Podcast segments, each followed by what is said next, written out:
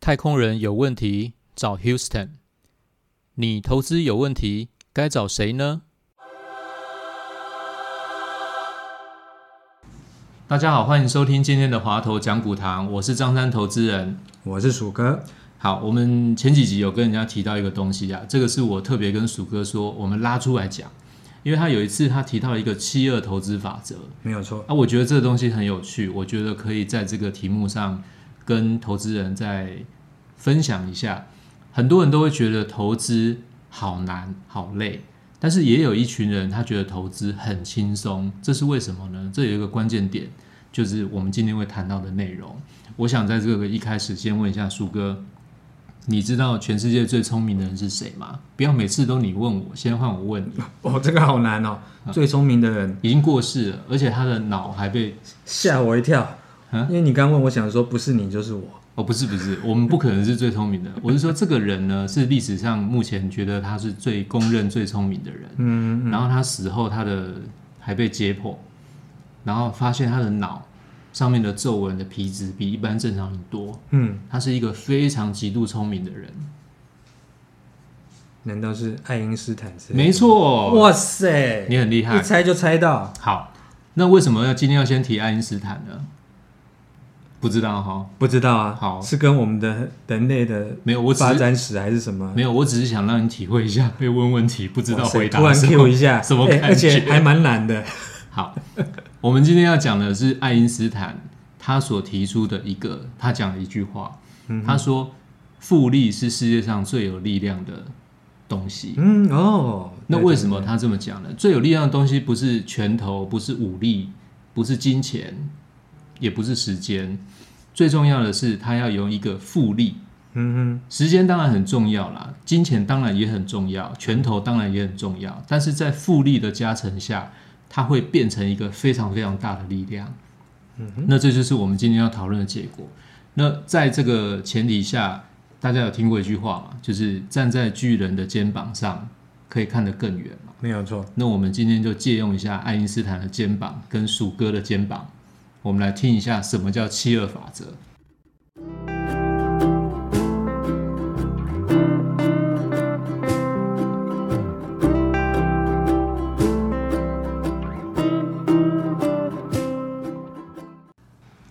七二法则，刚刚张三讲的非常的贴切，其实就是在谈复利。那复利的话呢，我觉得呢是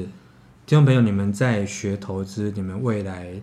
一路路上啊，其实我觉得是你必须要知道一个最重要的观念。嗯你可以不知道基本面怎么看，你可以不会技术面怎么看线图，你也可以不会研究筹码面、券商进出、分点进出，但是你一定要先知道投资的复利概念。嗯，复利概念是什么？我简单讲是，张三有存过定存吗？有啊，有存过吗？有存过啊，那定存现在一年利息是多少？零点八八，哎，厉害！厉害哦你所以你一百万，Q 不到，Q 不到，Q 不到，一百万存了一年之后，零点八八，这样是多少钱？可以赚多少钱？不要算，这很心酸呢，八千块嘛。很心酸呢。对不对？对，很心酸，对不对？对啊那这个东西零点八，那你我要好一点好一点去看的，就是复利呢，就是你今年存完之后，存完一年之后，你一百万，然后你拿了八千块，然后你明年呢，你也不用太灰心丧志，你明年就可以拿一百万又八千元再存下去，嗯，所以你后年就是你两年之后，你除了原来那一百万会再继续帮你赚，呃，很心酸的八千块之外，你还有前一年加进去的八千块。意意思就是这个钱你不能拿去花掉，你对不能拿去买四千块的吹风机，你也不可以去澎湖玩，没错，你就要把这笔钱再存回去。你去澎湖玩，可能钱还不够啊，还不对够你玩，还不对你可能要惜家带眷嘛。所以复利的概念简单讲就是，你把你的投资的收益放进去继续滚动。对。对，大家都听过巴菲特嘛，就有点类似滚雪球，你不断去把你赚到的钱，然后你不要拿去花掉，放进去继续，这就是常常很多人在讲说，年轻人你要趁早投资，对，因为你现在可能钱不多，可是你经过多年复利的效果，那就可能就是可以滚出一桶金出来。对，这个东西其实数字很简单，我举个例子啊，比如说你一百块钱，你今天不是放定存啊，我讲一个大家比较觉得说不会那么心酸，比如说你投资股市，比如说你一年赚个十趴，你今年的一百块，明年就会变一百一十块。对，那我们过去的想法是说，那我就每年赚十块，好像也不差。可是你经过复利的话会更厉害。复利的概念就是，你今年赚了十块钱，所以你有一百一十块，所以你明年继续投资一年的话，你赚的那十趴就不是十块钱，是十一块，嗯，因为你的本金从一百块变成一百一十块，嗯嗯嗯它就是有加成的效果。嗯，就等于是你一百块，然后明年变一百一，那一百一再去赚十趴，后年变成一百二十一块，它就用这样的方式，可以让你比你预期的早赚到你的第一桶金啊。嗯，你以前可能会觉得说，我一百块，如果报收益只有十趴，我如果这样每年存的，我每年只能拿十块回来的话，我可能要存十年。对啊，你这样换算就懂了。就是说，一百块如果赚十块的话，几年可以再赚到第二个一百块，没有错就，就是十年嘛，因为每一年十块，所以十年就一百嘛没。有错。但是如果存回去的话，就会把这个十年的时间明显缩短。没错，没错，这个地方我们就可以带出我们今天的七二法则。因为照刚刚讲的，如果你一百块一年赚十块的话，我这样赚十年刚好一百块赚回来嘛。对，可是七二法则的这个复利的这个效果就是说，你把你的报酬率跟七十二，就是你用七十二去除以，比如说你一年刚讲的一百块，一年赚十块，你所以是十趴嘛，对，你用七十二去除以十，等于七点二嘛。对，那代表说，实际上你经过复利的效果，你缩短多少？你本来从十年才能赚回一百块，你现在用复利的方式去投资的话，你只要七点二年，等于你缩短了三年。大家可能觉得三年好像没有很多，这个概念没有很多，但是你要用百分比来看的话，其实是百分之三十哎。对，没有错。对啊，其实这样很多，其实差很多。就像你在周年庆的时候，你来买个比如说 两万块的手机好了，嗯，那请问一下打七折有没有吸引力？有啊，变一万四，当然就冲大家听到这种比例会不会觉得很有概念？嗯，对啊，这个投资也是类似的意思啊，嗯嗯就是它可以缩短你存钱时间，代表说你同样时间你的报酬率其实是远远拉大，嗯嗯，所以你可以用比较短的时间去拿到你的目标存的那个钱。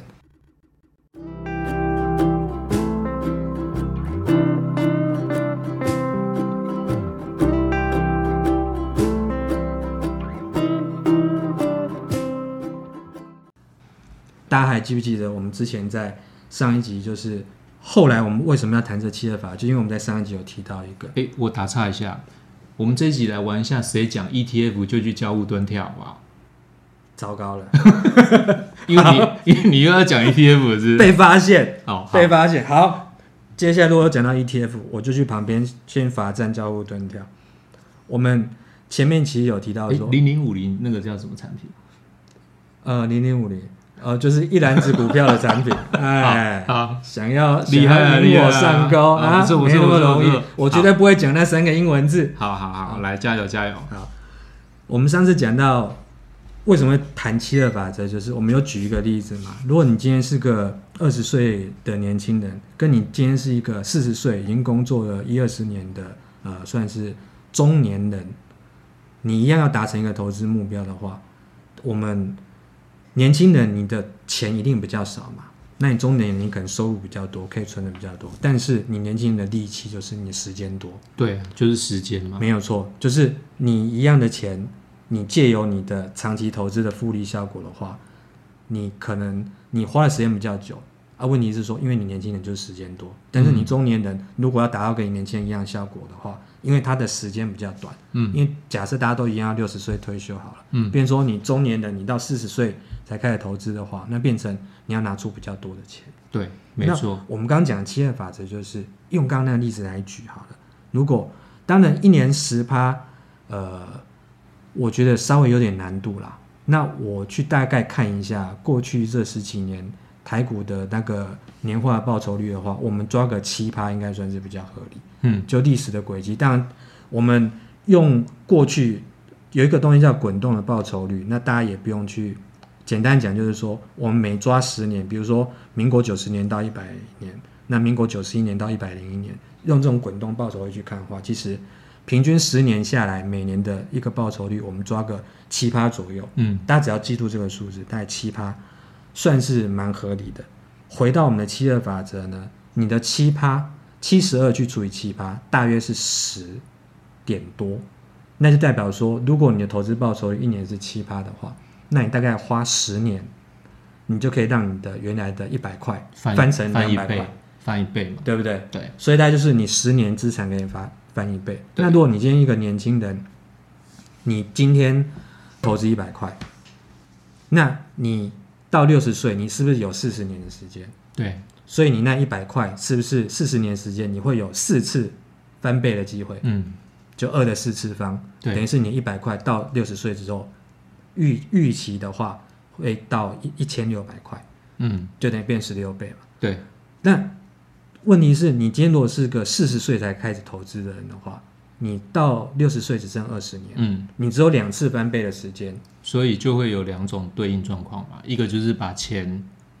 加多嘛，对然后另外一个就是把报酬率拉高嘛，对，才能在同样的目标时间达到一样的效果嘛。没有错。嗯那我们今天比较持平的讲了，你要有比较高的报酬率，你就必须要承受比较高的风险。对那风险是什么？风险就是不确定性，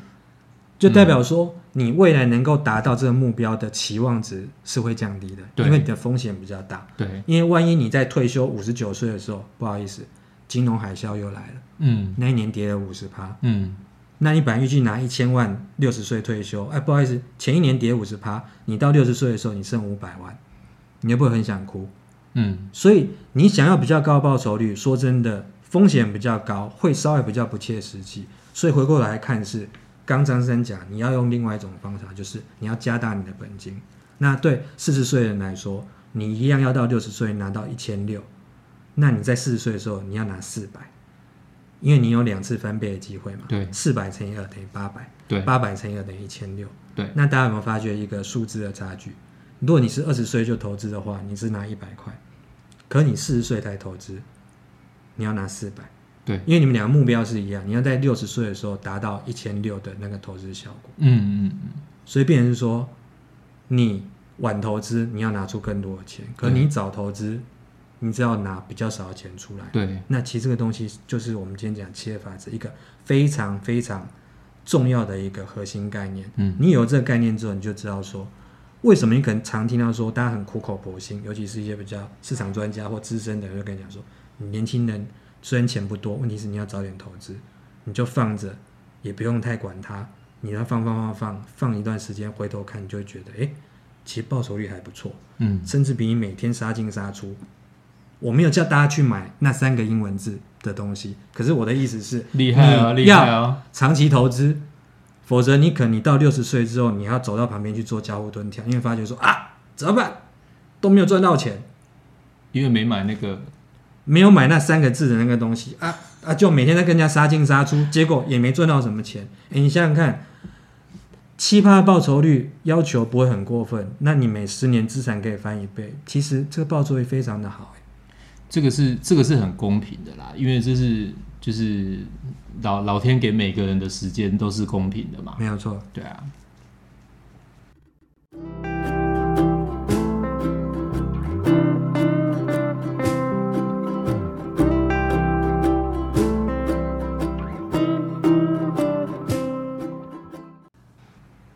我觉得十年可不可以把它做一个存钱的目标？因为如果用六十岁来看的话，好像稍微有点远。如果我现在只是二十几岁的人，我可能希望能够比较短一点的目标，比较有效。因为以我自己的经验啊，我以前在存人生第一个十万的时候啊，嗯，我发现一开始存钱很难，因为你没有成就感，所以你不会去存。对你钱少，你没有成就感。那你你开始有成就感的，就是在存到第一个十万，你就嗯发现说你居然可以存到十万没，有错，一个里程碑。对，一个里程碑达成了，然后你就觉得说，哎，我解锁这个任务，那下一个十万就来得很快哦，嗯嗯嗯嗯，因为你已经养成存钱的习惯，那你整个生活态度跟价值观就变化了，那很快就可以复制、复制、复制。这一点，你们这种像呃市场分析或者是这种财务的背景，你怎么来看这种？如果我们要设定一个存钱目标，怎么跟它这个复利七二法则来做一个结合？其实我觉得一个很简单的方式是，假设好了，比如你建一个二二十出头的年轻人，你做一个比较，呃，比如说刚刚张生讲十年财务规划好了，比如说你十年后你希望存到你人生的第一桶金，啊，第一桶金大家一般的想法说啊一一百万好了，你二十几岁你已经出社会，你开始工作了，那你会觉得说，我现在薪水才两三万块，我要怎么存一百万？我不吃不喝，我也要工作好几年。嗯而且不敢不吃不喝啊！你要吃要喝，你要住，嗯那你怎么办？其实这东西没有你想象中这么难的、我举例来讲哈，比如说呃，你一个月年轻人，比如你一个月三万块，然后你可以存个一万，会不会太多？太多了。太多了。啊，那五千好不好？对你把五五千块好了。因因为我们这样，我们把标准放低，但是如果可以的人，你就把它乘以二，乘以三。对，你就每个人根据自己的那个，因为一般的话，其实大家会比较建议说，通常你的收入一般都会建议你至少留三分之一以上去做一些储蓄、投资、理财方面的规划，会比较有余裕。那当然，如果说你入不敷出，你月光族，你还要借钱的话，说真的，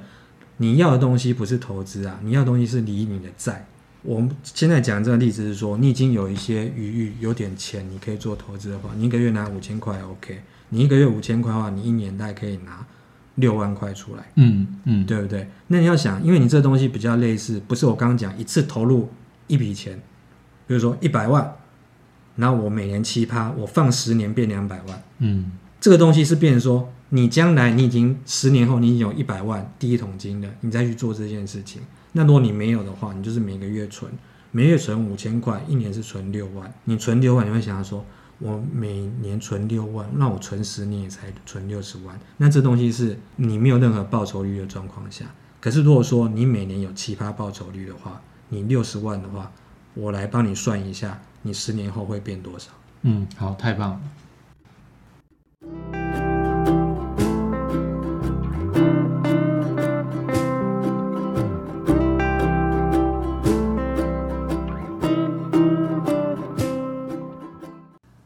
好，所以我们人体计算机告诉我们的答案是答案是八十六万五千。哦，刚讲的是六十万哦。如果说你没有，就你就藏在你的什么枕头底下的话，那十年之后你就是那就是存那六十万。你等一下，你等一下，你你房间现在可以借我几句吗？啊我去找一下枕头，没有人放在枕头我都已经拿去投资那三个英文字的东西，我不跟你讲的那个东西。好好，OK，所以我们总结一下，如果你每个月存五千，一年就可以存六万。如果这十年你就是这样子一直存的话，十年后你就是有六十万。对，对这是在你没有任何的投资，你就藏在床底下、藏在你抽屉里的状况，就没有站在巨人的肩膀上的时候，没有。错，没有去站在爱因斯坦的肩膀上好。那如果透过复利的话，做一样的事情，但是十年后得到的效果就会变成是，八十六万五千，对啊，那差很多哎、你你想一下哦，刚讲的是八十六万五千跟六十万，是不是差了二十六万五千？对，你等于二十六万五千一年，呃，十年这样下来啦，你等于是一年差两万块，对，差两万块，可能两万多块啦，可能是现在很多年轻朋友你一个月的薪水哦。对啊，没你等于是一年，你帮你落万一你不信你的公司没有给你年终奖金，老板没没钱给你奖金，你等于一年帮自己加薪一个月，自己领一个月年终奖金，听起来还蛮有吸引力的吧？嗯，所以这样来讲啊，就是说，应该要越早去利用自己的这种时间红利嘛。没有错，对，因为人每一个人的时间是公平的，嗯，所以要尽早的利用自己的时间红利。虽然说年纪小、金额低，但是有做有赚嘛。嗯，对，然后记得要利用这个七二法则，然后把自己的这财财富的这种规划目标跟七二法则连接起来，然后最后去争取一样的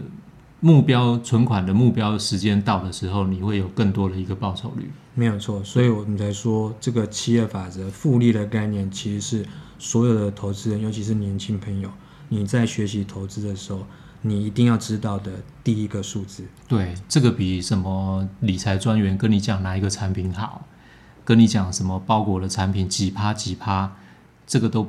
没有那么重要。其实最最根本、最根本就是在这个观念上没。有错，你要先有这个观念之后，先有一个你要投资努力的目标，为什么坏之后，然后你之后再去想说，接下来你要用什么方式去达成你这样的投资目标。那七二法则等于是你先有一个策略，然后我们再想未来我们要怎么达成每年七趴的报酬率。对对，没错没错。然后在做一样的事情的状况下，可以达到更高的一个标准嘛。没有错，对希望大家今天的节目都能够有所收获。那如果有不懂或者是需要我们呃再详尽的更进一步讨论的话，也欢迎都跟我们互动哦。恭喜鼠哥今天没有提到那三个字，哪三个字？那三个英文字，哦，好好，OK，好，我是张三投资人，我是鼠哥。好，那我们下回见喽，拜拜。拜拜